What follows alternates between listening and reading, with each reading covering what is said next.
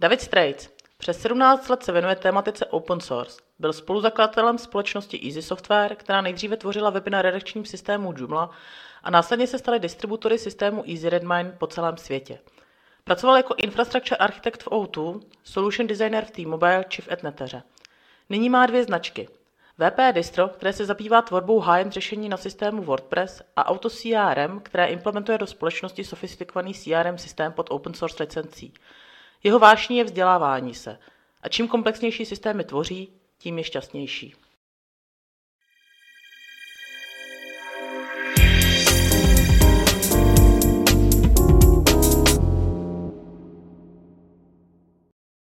Ahoj Davide. Ahoj.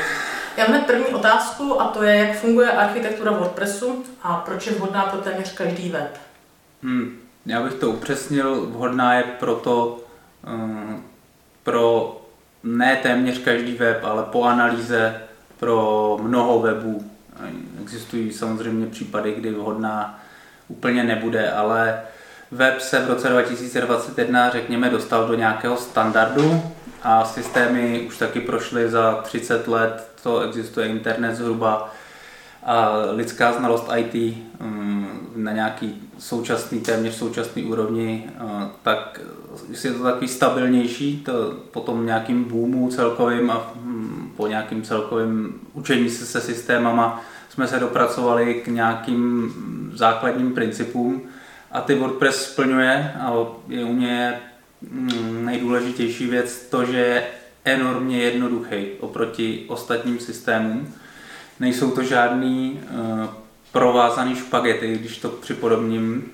Um, já si vážím jednoho člověka, mýho bývalého šéfa Setnetery, který řekl, že neznám moc lidí takových jako jsem já, kteří znali tolik softwaru a kteří viděli tolik softwaru jako já. To byl rok 2013, od té doby jsem viděl dalších pár kusů softwaru.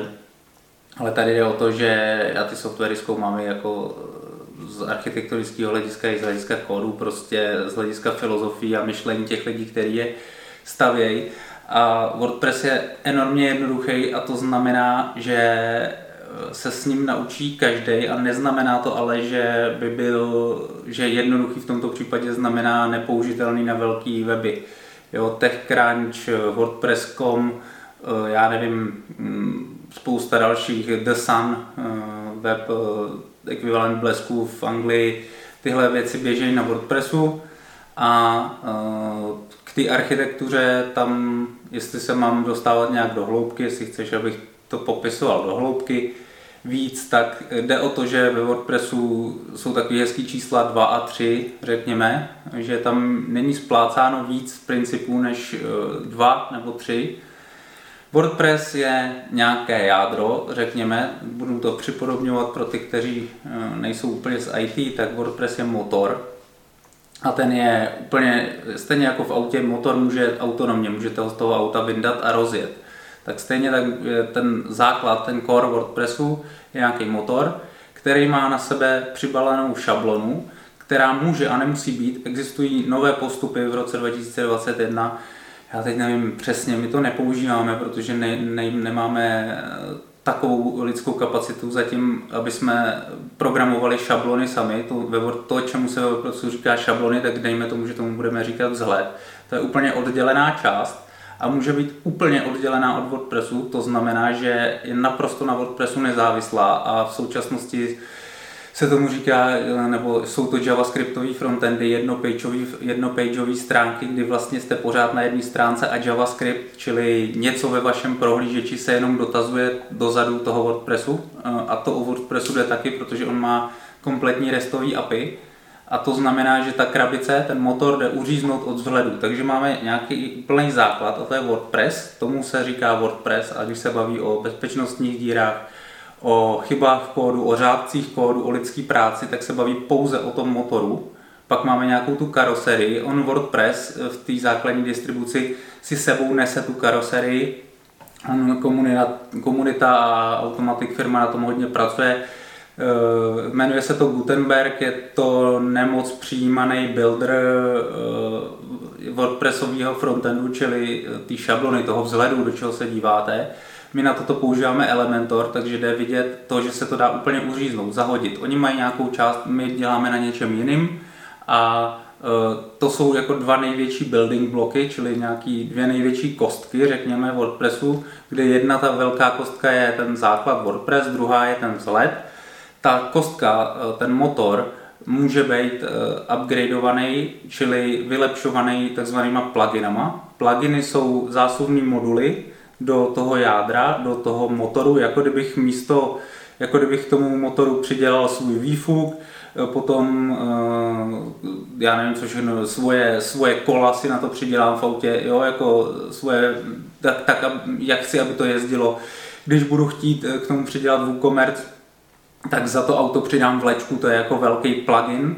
A tyhle pluginy dělají velkou spoustu funkcí od malých věcí, jako je třeba to, že si můžu nakonfigurovat svůj mail server, což třeba v základu WordPressu není, tak je tam drobný plugin na to, že řeknu, že chci posílat maily přes Google. Takovýhle blbůstky, řekněme, přes větší věci, jako WordPress sám o sobě třeba umí dobře dělat SEO, Eh, když se zapnou SEO-friendly linky, to znamená lidsky čitelné linky a jako s klíčovými slovama se potom hraje, tak eh, tohle už je dost dobře udělané ve WordPressu, šablony jsou na to uspůsobené a podle nějakých kodexů se i ty šablony tak kodují, ale existují ještě vylepšující pluginy, které dělají spoustu práce, jako třeba, že dělají vzhled pro eh, sociální sítě, pro ty náhledy na sociálních sítích, že se dají generovat eh, z obsahu nebo vlastně z jakýchkoliv parametrů článků se dají generovat ty náhledy, co potom vidíte na vyhledávacích stránkách Google. A my používáme RankMath, ten je teoreticky teď nejvíc, nej, nejdál, má být nejrychlejší Eh, z hlediska kódu má být menší než Jostcel, který byl známý, akorát z mýho pohledu se zvrhnul v enormně komerční věc. Já tyhle ty úplně zvrhlosti rád nemám, kdy ta firma prostě je na ní vidět, jak enormně komerční, kupuje cizí pluginy, dělá si reklamu, cpe si reklamu do kódu, eh, dělají takový až jako nekalý praktiky a proto jsme přešli na RankMath, který je fakt výborný, dobře konfigurovatelný, rovnou spojený s Elementorem. Jo? Ty pluginy jsou na sobě nezávislí, to jsem neřekl, ale v WordPressu existuje věc, která se jmenuje hooky a akce. To jsou takové dvě věci, zase jenom dvě, které uh, ovlivňují vlastně chování a když ty programátoři se chovají správně v, v tom svém kódu, tak třeba já chci nakonec něco vypsat, nějaký tlačítko, budu to říkat obecně a aby mě všichni pochopili. Chci třeba, nebo já jako autor jsem udělal tlačítko přidat do košíku, jo, který tam má napsáno přidat do košíku, ale v tom kódu jsem ještě navíc řekl, zde si to můžete přepsat, jo, zde si to chování toho tlačítka můžete upravit a to je právě tím hookem. Já, já říkám, jak se chová standardně, ale tady, pokud to trochu umíte, tak si můžete říct, co to má dělat. To jsou filtry, se tomu říká, to je hook filter, kde já vlastně třeba vyfiltruju ten text a místo přidat do košíku tam dám jenom zobrazit v katalogu. Přes tohle se dělá spousta, spousta věcí, vypínají se, zapínají se různý chování, eh, které nejdou vypnout, zapnout přes eh, klikání a pak tam jsou akce, eh, kdy on ten kód projde do nějaké akce a já se můžu na tu akci navázat. Jo? Třeba je akce přidat do košíku, ta je nějak definovaná ve WooCommerce a já na tu akci chci reagovat ve svém kódu a říct, já jsem se na tuhle akci přivázal a chci poslat e-mail, když někdo klikne dát do košíku. Jo, a takovýhle principy jsou tam udělané, ale jsou jenom dva a jsou děsně jednoduchý. Ten filtr principiálně říká, změníme obsah, změníme text, změníme barvy, změníme vzhled, změníme prostě to, co v tom filtru zrovna je, to, co v té části kódu je. A ta akce říká, e, tady se něco děje a sem tehdy můžeš něco říct, tehdy můžeš něco ty udělat ve svém pluginu, ve své modifikaci. To jsou jako uh, základy WordPressu z nějakého kódového pohledu. Potom systémy jako Magento, uh, jako Joomla, Virtuemart, jako PrestaShop, všechny jsem jim měl rozbalený, nainstalovaný, pro, prošlý, a nemluvím teda za 2021, nestíhám to, ale uh, jejich databáze, třeba u Magenta, jestli si to dobře pamatuju, tak byla 100 tabulek nebo 120 tabulek, u PrestaShopu, já nevím, taky jsem tam myslím udělal 50 tabulek.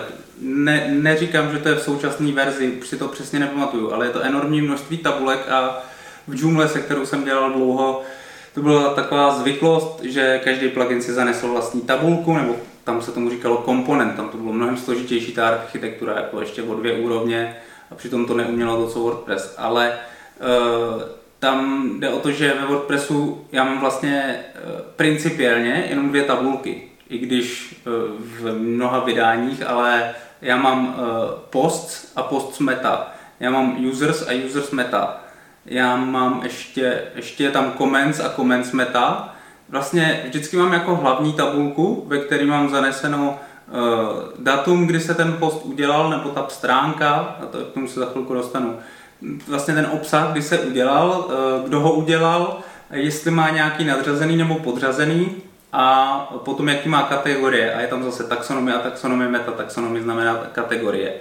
A v té meta tabulce tam mám vlastně všechno ostatní, když to řeknu zjednodušeně. Čili já mám nějakou objednávku, ta je post, to je vlastně to samé jako blog post nebo jako stránka v databázi. A pak na to vážu její údaje v meta, kdy v těch meta já můžu mít spoustu řádků a MySQL, to je, proč jsem mluvil o Petrovi Medonosovi, MySQL je dělaná na řádky, ne na sloupce, Čili když mám, já nevím, třeba milion řádků v tabulce, my teď máme na nějakém projektu 2,5 milionu řádků v tabulce, tak to té databázi nevadí, ona je na to dělaná, ona si udělá vlastně jakoby vlastní file systém, vlastní jeden soubor, ve kterém ona si žije. A aby MySQL byla enormně rychlá, tak tam má vlastní struktury, pracuje s tím souborem zvláštním způsobem, nejsem na tohle úplně expert, trochu jsem se snažil to studovat, je to věda sama o sobě, jenom jak je vytvořený vlastně ten jeden soubor, jedou se nějaký indexy potom nad e, těma tabulkama, ale uh, já to mám jednoduchý jako programátor, protože vlastně si můžu k jakýmukoliv postu k uživateli, k eh, blog postu, k výrobku, přidat, co chci dost jednoduchým způsobem, že vlastně si jenom zanesu řádek do post meta. Takhle fungují třeba Advanced Custom Fields, to je hodně používaný plugin, eh, principiálně mě to naučil někdy kdysi v Drupalu eh, jeden kolega, kdy tam, je, tam byl Content Construction Kit a Views, v, ve WordPressu my děláme eh, Advanced Custom Fields se to jmenuje a Elementor. Elementor je na zobrazování. Klikáním mi hodně šetří práci, zobrazuju klikáním nějaký formuláře. Eh, ITS 50-70% vyplňování formulářů. Takže eh, já si, já si zobrazuju vyplněný formuláře, který jsem si vytvořil v těch Advanced Custom Fieldech ty dělají to, že já si můžu přilepit eh, k výrobku vlastně cokoliv já potřebuju, protože jsem různá firma, prodávám auta, tak tam chci barvy, chci tam, já nevím, chci tam rozměry kola, chci tam mm, karoserie. A já si tohle všechno při, popřilepuju k jedné kontrolní struktuře, což je ten post a tam to budou post meta a je to takhle enormně jednoduchý a potom ve WordPressu existuje něco, co se jmenuje VP Query. Pro, eh, pro ty, co trochu rozumí o programování, tak je to vlastně objekt, který, hlavní objekt, který mi teče do každé stránky. Mm, v každé stránce já mám tu query, ten, ten velký objekt, který mi říká, co, co se na té stránce děje zjednodušeně, které posty eh, jsou na té stránce, jak, jakou kategorii má ta stránka, eh, a kdo tu stránku vyrobil a potom si k těm postům vlastně můžu já brát další data. Jo, všechno se to dá dost jednoduše zobrazovat, když někdo umí trochu programovat, tak si vlastně tu query a její obsah zobrazí, vytáhne si z ní, co potřebuje, dá se modifikovat právě přes ty eh, hooky, o kterých jsem mluvil, přes uh, filtry, jo, a Elementor s tím taky dobře pracuje, některé pluginy spolu spolupracují, jak jsem říkal, RankMath a Elementor, ale mělo by to vždycky být tak, že jsou na sobě úplně nezávislí, že to je jako podmínka možná, ne nutná, aby existovaly. Jako některé pluginy samozřejmě potřebují jiný pluginy. Když dělám shop a nainstaluju si tam plugin pro kategorie e-shopu, tak on potřebuje ten e-shop, ten WooCommerce. V, ve WordPress světě existují vlastně jenom dva pluginy, o kterých pořádně vím, z čehož my používáme pouze ten nejrozšířenější a ten je přímo od autorů WordPressu. Jmenuje se WooCommerce. A potom, potom je nějaký digital, digital downloads, který my jsme nikdy nepoužili a nevím, jestli budeme někdy mít kapacitu se tím zabývat je to jako druhý e-shopový systém. No a pomocí pluginu vy si takhle e, postupně složíte vlastně celou tu skládačku. Je to hodně podobný Legu. Elementor je inspirovaný Legem a je to super, protože e, tam vlastně ty komponenty té stránky jsou v Elementoru jako rozpadlý na takový fakt jako malý čtverečky, řekněme, který já si poskládám jak, jak mozaiku. Uh, a jeden čtvereček mi zobrazuje menu, další mi zobrazuje listing tří uh, blogů a pod tím můžu mít produkty. A každá stránka na webu má hlavičku, patičku, že jo, ale v Elementoru se ještě můžu říct, že hlavička se zobrazuje na hlavní stránce jiná než třeba v nějaké kategorii. Celý to obarvuju nějakýma globálníma barvama. A to se bavíme jenom o té části zobrazovací a ten WordPress mi do toho dodává ten obsah, ten, mi ukládá vlastně do databáze eh, to barvičky v případě Elementoru a já nevím, eh, všechny ty obslužní věci, ale eh, v, v, k obsahu on ukládá, um, ukládá objednávky v e-shopu, ukládá uh, charakteristiku toho výrobku, ukládá obrázky. To je možná jediná věc, kterou na WordPressu jako úplně nemusím. Jeho práci s obrázkama, to je, to je takový jako zvláštní, že jak je to blog, tak oni vymysleli systém, že se ukládá všechno do složek podle měsíců. A my teď máme třeba eh, v jedné složce 440 tisíc obrázků, protože WordPress generuje náhledy, to se tam samozřejmě dá říct, jaký náhledy má generovat Teď už z hlediska výkonu je třeba i lazy load defaultně zapnutý u obrázku, to znamená, že nějaký zrychlený načítání stránky díky tomu, že spozdím načítání obrázků, takový jako vychytávky, ale to, jak on pracuje eh, s souborama, není to standardně, jak to bylo v Joomla, že já jsem si mohl na FTP nahrát eh, do, do souborového systému vlastní složky a Joomla je vlastně viděla, tak tohle WordPress nedělá, on si zanáší všechny obrázky do databáze, protože si k ním dělá náhledy, protože je přivazuje na posty a tak. E, takže ta práce se souborama jako takovýma obrázků je trošku nešikovná. Já doufám, že to třeba někdy v budoucnu bude vyřešený, ale úplně jsme se nezabývali tím řešením. Existují pluginy, kdy, které simulují složky, ale my je úplně nepoužíváme. Jo? To je jediná věc, která mi tam jako tak nějak úplně nesedí ale zase jde o to se tím trochu pozabývat a určitě existuje nějaký velmi slušný řešení.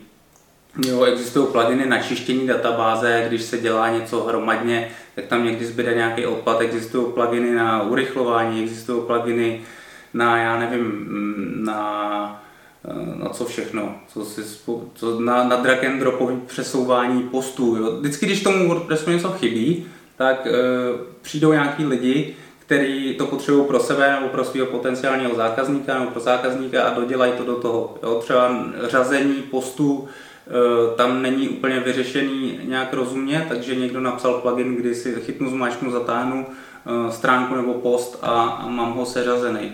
Jo, a přepíše mi to vlastně to chování WordPressu, takže ten plugin se nepostaví nad a potom on říká, kdo, jaký post se listuje kde. Postem myslím i, uh, myslím i produkt, myslím i stránku, protože pro WordPress uh, existuje tabulka hlavně, co se jmenuje WP Posts, nebo Posts, a ta vlastně má v sobě produkty, má v sobě stránky, má v sobě blogy, ta je vlastně taková hlavní a k ní je post meta a to jsou ty obslužní data k těm jednotlivým stránkám, produktům, blogům a komentáře ještě stojí úplně mimo. Čili zjednodušeně WordPress je jednoduchý eh, a přitom, přitom jako se s, dobře, s dobře naprogramovanýma pluginama dá dobře modifikovat jejich chování. Jo. Ne všichni to dělají, ale někteří jsou zase až tak zvyklí, že na konci každé funkce eh, přidávají právě filtry. Jo. Nevím, co je úplně přesně správně, asi nějaký balans mezi tím, ale WordPress není pomalej, byl jsem schopný ten, eh, ten core na PHP 7.4 a teď už je PHP 8 a má to být ještě rychlejší vygenerovat za 11 milisekund na lokálu. Jo, to jsou čísla, které jsou úplně jako mimo e, nějaký chápání, eh, protože tam nic není. On vlastně prostě jenom zobrazí velmi rychle databázi, velmi, rychle to projde kódem. A velké řešení vždycky dojíždějí na databázích a na databázových serverech, na databázových klastrech potom a na psaní a čtení do databáze. Tam je ten bottleneck, tam bývá jako podle všech článků a mých zkušeností všechno dojíždí na databázi, ne na kódy. Ty kódy se dají upravit, aby nevylistovávali, přece nevezmu si z databáze 10 tisíc nějakých postů a z nich zobrazím 10. Jo. Tam právě se to vysekává vždycky z těch 2,5 milionů řádků. Já si přece vezmu jasně daný dataset, jasně daných, já nevím, 100 řádků a ta databáze mi to rychle vrátí, ale nějaký full texty nad tím, tak to už eh, je složitější. Full textový vyhledávání je vlastně to nejhorší, že musím prohledávat, já nevím, 100 000 výrobků na výskyt řetězce boty. Do WordPressu existují indexující pluginy a pak ještě cachující databáze, jako je Elasticsearch anebo Solar. Jsou na to zase pluginy, ta, ta, ta, ta krabice se k tomu přilepí zleva, ten WordPress, WordPressí plugin do ní nalije veškerý data, ta si to schroupe po svém, protože v tom umí rychle vyhledávat, udělá si vlastní indexy, vlastní logiku nad tím a já potom vyhledávám skrz tuhle krabici, která mi vlastně vrací mnohem rychleji výsledky než MySQL ve WordPressu, takže ona je taková cache, jo. A, e, tímto, a ty řešení jsou hotové, ty řešení fungují. Nemám tady 10 programátorů, kteří by mi to museli jít vymýšlet a teď mi tam něco psát a smrkat nějakou moji logiku, ale to je ověřený, to je uh, zrealizovaný. Takže architektura WordPressu pomocí pluginů a pomocí toho, co my máme, a to jsou snippety, eh, který modifikují, to jsou takový krátký řádky kódu, pár, pár desítek řádků, krátký kusy kódu, který eh, modifikují chování právě pluginů, eh, logiku, těch query logiku jako celého toho systému. No a WordPress je vhodný pro ty, kteří chtějí chodit eh, a umět s nějakým systémem. Ne, že si vymyslím něco vlastního, co se budu modlit, že mi bude v desáté generaci fungovat, ale tady mám návody na Stack Overflow, eh, návody eh, popsan, jako popsaný celý chování v nějaké dokumentaci přímo od WordPressu a od WooCommerce a zdokumentovaný API a mockupy na, na API a já nevím co všechno. Takže ještě, ještě proč je vhodný? Eh, je vhodný proto, že na webech se vlastně v podstatě řeší jenom login uživatele. Že jo? Buď tam máte nepřihlášenýho nebo nepřihlášenýho, pak se podle toho k ním chováte, pak tam máte nějaké stránky, nějaký blog posty, nějaký další věci a pokud tam chcete nějakou ultralogiku, tak si na to napíšete teda ve finále vlastní plugin, ale ten WordPress za vás vyřeší zobrazování stránek, eh, celou SEO a já nevím co všechno a ve v tom svém finálním úplně pluginu, který třeba neexistuje, který jste si zrovna vymysleli, tak ten, když zastrčíte jako plugin, anebo jako, jako externí logiku trochu do té věci, která už je ověřená a funkční pro zobrazování webových stránek, tak uh, můžete WordPress používat na fakt hromadu věcí. Jo. A já se ještě zeptám, asi poslední otázka. Viděl jsi někdy nějakou architekturu WordPressu, která byla udělaná špatně, protože se třeba k tomu špatně postavili? Mm, to, co vidím často, když za náma lidi chodí, že s tím mají problémy, tak eh, je taková, taková to je ale filozofie a uvažování programátorů, který pramení z toho, že nevěřím těm ostatním, všechno si naprogramuju sám a všechno umím já, takže oni Vemou WordPress, a to jsou hezký příklady, co jsem viděl, eh, a třeba WordPress sám o sobě samozřejmě má funkci na odesílání e-mailů, ale oni z nějakého důvodu oni neví, buď si to nepřečetli, nebo je to nenapadlo, nebo já nevím, a dali si do toho, já nevím, asi 2 MB kódu knihoven, který nesloužily k ničemu jinému, než odesí, byl nějaký PHP mail knihovna, která odesílala pouze e-maily a ještě to použili na jednom řádku to našroubují do šablony, ta šablona jim celá nabopná, to, z toho máme teď jako zkušenost, nedávno jsme předělávali jednomu klientovi uh, jenom upgrade šablony a to byl přesně typický příklad úplně otřesného jako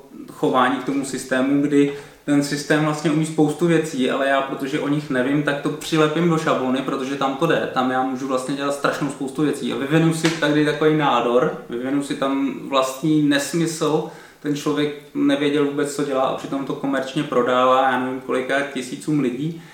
Eh, a ten nádor je jako úplně jde proti všemu, co dělá WordPress, přepisuje si věci, přepisuje si to na půl, tu logiku si tam vlastně vymyslím svoji, ještě si tam přidám 50 tabulek, udělám si, jako fakt jak nádor to potom vypadá. Tady jako je hezký systém a tady na něm něco vyrostlo a dal jsem to do šablony adresáře, protože tam si můžu tu, to chování dělat prakticky jaký chci. Vůbec nevyužívám funkce toho systému, takže ten je jakoby téměř mrtvej a já jsem, protože je cool to dělat na WordPressu, tak já jsem si tady udělal ten nádor a tady si v něm žiju a tady se mi to nějak chová. A když já, když já k tomu přijdu jako člověk, který pracuje s WordPressem jako se systémem a zavolám nějakou jeho funkci, tak ona mi vůbec neodpoví tak, jak bych eh, čekal, protože nádor s tím něco udělal, protože ten modifikuje chování a, a vůbec mi nevrací, pokud možno vůbec nic, nedá se debugovat, nedá se v něm vyhledávat a takovýhle chování jsem viděl u pěti, šesti, sedmi velkých projektů, který nám někdo předává a v tom se nedá za prvý vůbec vyznat, ty lidi eh, do toho naházejí, co, co jim zrovna přijde pod ruku jako v, v té logice, nechovají se k tomu standardně, nechovají se standardně k volání funkcí a pokud, ale ten jeden člověk, co to programoval, se v tom vyzná. Je to takový chování programátorů, když vám programují něco na míru. Jo, tady je e, skvělý e, takový zažitý, že to na míru je to pravý ořechový, protože to je přesně pro mě. Ne, není, protože ten jeden, co vám to naprogramoval, tak ten se to, ten taky vymyslí nádor, velmi, velmi pravděpodobně, protože si to vymýšlí sám v hlavě, možná s jedním kolegou to tam konzultuje, veme nějaký framework a nad tím si jako nabublá něco v hlavě. Ve dvou lidech se snaží udělat práce za tisíc lidí za rok a to, tak to potom taky vypadá. Ono se to nedá upracovat, nedá se to uvymyslet a nedá se to oddebugovat. Samozřejmě, že WordPress měl tisíce desetitisíce bugů ve všech těch pluginech, ale ty, co přežívají, ty firmy, které se tím živějí, tak samozřejmě nechtějí, aby v jejich eh, pluginech byly díry, aby, aby ty pluginy měly bugy, aby, eh, takže jako ten vývoj pořád jde dopředu a ta masa těch x desítek milionů webů celou tu komunitu a celý ten ekosystém tlačí k nějaký kvalitě. Jo? A vzhledem k tomu, že na tom běží fakt velký sajty, a 110 38%, tak to jako podle mě mluví za všechno. A můj cíl je dostat se do nějaký evropský jako třídy toho, že jsme schopni dělat velký sajty, protože, data, protože databázový sharding třeba ve WordPressu je, jsou na to, cache, jsou na to full textový cachující pluginy, to tam všechno připravený, jo. Ale dopít to, dá to dohromady, jako celý takový komplexní systém, taky není žádná sranda. Jo? A to my se snažíme k tomu chovat právě tak, to jsem ještě neřekl, že mnoho, že chyba těchto programátorů je, že třeba vyhodí, hm, že něco nahekují do nějakého pluginu, upraví jeho chování na tvrdou v kódu, nepoužijou ty hooky, nebo to v tom konkrétním pluginu nejde, vypnou ho z aktualizací, anebo na to úplně zapomenou, že by se to mělo aktualizovat, pak ta sajta spadne protože u WordPressu je potřeba se k tomu ke všemu chovat tak, že je to neustále aktualizovaný, takže používat ty, ty standardní a ověřené a připravené cesty k tomu, jak modifikovat chování některých eh, těch částí. Jo, a my máme zapnutý téměř všude autoaktualizace, v nějakých uh, fakt složitých e-shopů uh, to aktualizujeme ručně, protože tam někdy tam došlo prostě k chybě a nechcem toho klienta naštvat znova. Jo, takže téměř všude máme autoaktualizace a někde asi na jednom webu to děláme ručně.